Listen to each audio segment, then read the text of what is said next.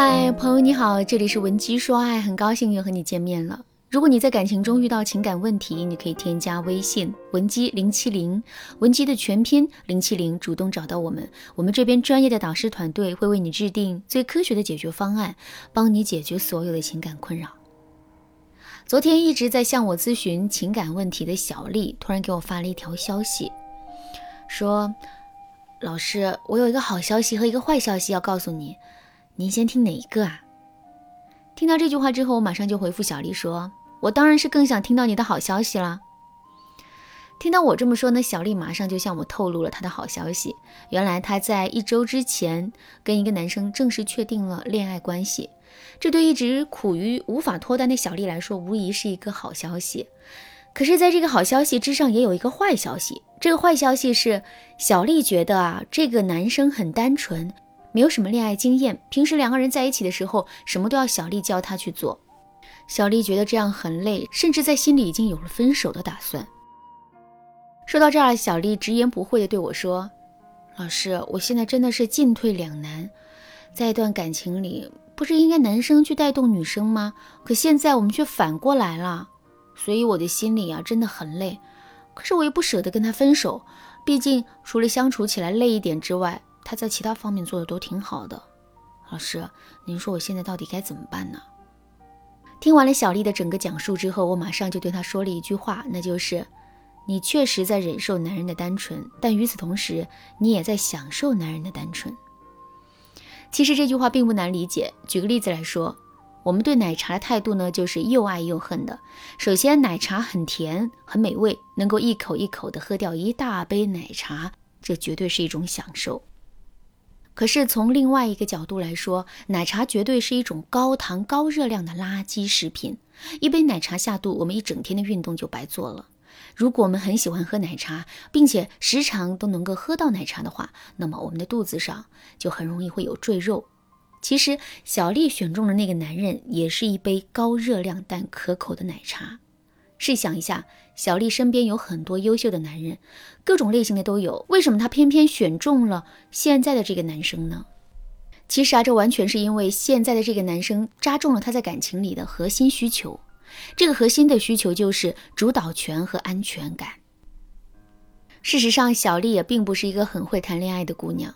首先呢，这是因为她从小到大谈恋爱的次数有限；另外，在遇到现在的这个男生之前，小丽也确实经历了很长一段时间的空窗期，在这段空窗期，她求而不得的痛苦也证明了这一点。一个不怎么会谈恋爱，并在感情中遭受过挫折的姑娘，内心肯定是非常缺乏安全感的。内心很缺乏安全感，这可怎么办呢？没错，我们会极力在一段感情中让自己拥有更多的掌控力。正是这种对于掌控力的执着追求，小丽最终才选择了现在这个没怎么谈过恋爱、很单纯，甚至有些愚钝的男生。只有跟这样的一个男生在一起的时候，小丽才不会觉得没有安全感。可是人的需求是多元的，当我们自身安全感的需求得到了满足之后，我们就会执着于其他的需求。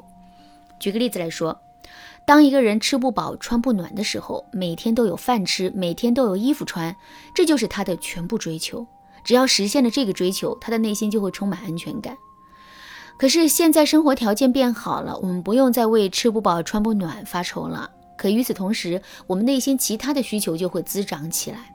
比如，我们不光要求要吃饱，还希望自己可以吃好；我们不光要求自己能穿暖，还希望自己的衣服可以很好看。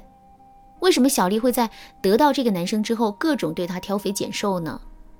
其实啊，这就是因为小丽安全感的需求得到了满足之后，她对男人的要求也提升了。她希望男人在忠诚听话的基础上，还可以浪漫一些，有情趣一些，会说话一些。不过，即使这个男人不浪漫、没情趣，也不会说话，小丽依然不会离开他，充其量只是多抱怨他几声而已。为什么会这样呢？这是因为那个安全感的需求依然是最重要的需求。如果离开了这个男人，小丽自身的这一需求就得不到满足了。所以在自身的安全感需求得到满足的基础上，小丽还是愿意去忍受男人的木讷和不解风情的。不过，愿意忍受并不代表自己不会抱怨。这么抱怨来抱怨去的，男人难免会受到影响。长此以往，他甚至还会对这段感情的意义产生怀疑。另外，从我们自身的角度来说，我们的每一句抱怨都是对这个男人很差，跟他在一起我很不幸福这一结论的强化。换句话说，就是我们抱怨的次数越多，我们就越是会感觉到痛苦，越是会感受不到这段感情的意义。所以，如果我们真的想在感情中获得幸福的话，我们就一定要调整好自己的心态。具体该怎么调整呢？首先，我们可以使用恐怖营销法。也就是说，我们在平时的时候要不停的去想象，离开这个男人之后，我们的生活会变成什么样。我们把这种情景想得越真实、越糟糕，我们就越是能感受到这个男人身上的价值，进而让自己失衡的心态重新变得平衡起来。另外，我们一定要学会变换自身看问题的视角。举个例子来说，你在跑马拉松的时候啊，每时每刻都在想着。马拉松全程的距离太长了，自己才跑了这么短的距离，之后你肯定会很容易坚持不下去的。可是如果我们变换一个视角呢？比如我们不去想马拉松的全程，而是把整个过程分成若干段，之后我们每跑完一段距离，就告诉自己，自己又离成功多迈进了几分之一。在这种情况下，由于我们受到的都是正向的激励，所以我们肯定是能一直坚持跑下去的。感情也是如此，我们不要把视线的焦点都聚焦在男人的短板上，而是要聚焦在他的进步上。只要男人一直在进步，我们就会感觉到希望。有了希望，我们就可以在这段感情中获得更多美好的体验了。听到这儿，大家心里肯定还会有这样一个疑问：我本身就是一个没有安全感的姑娘，那么我一定要找一个恋爱小白吗？如果一个成熟、情商高、恋爱经验丰富的男人出现在我面前，我可不可以去争取这段感情呢？我的回答是，当然可以。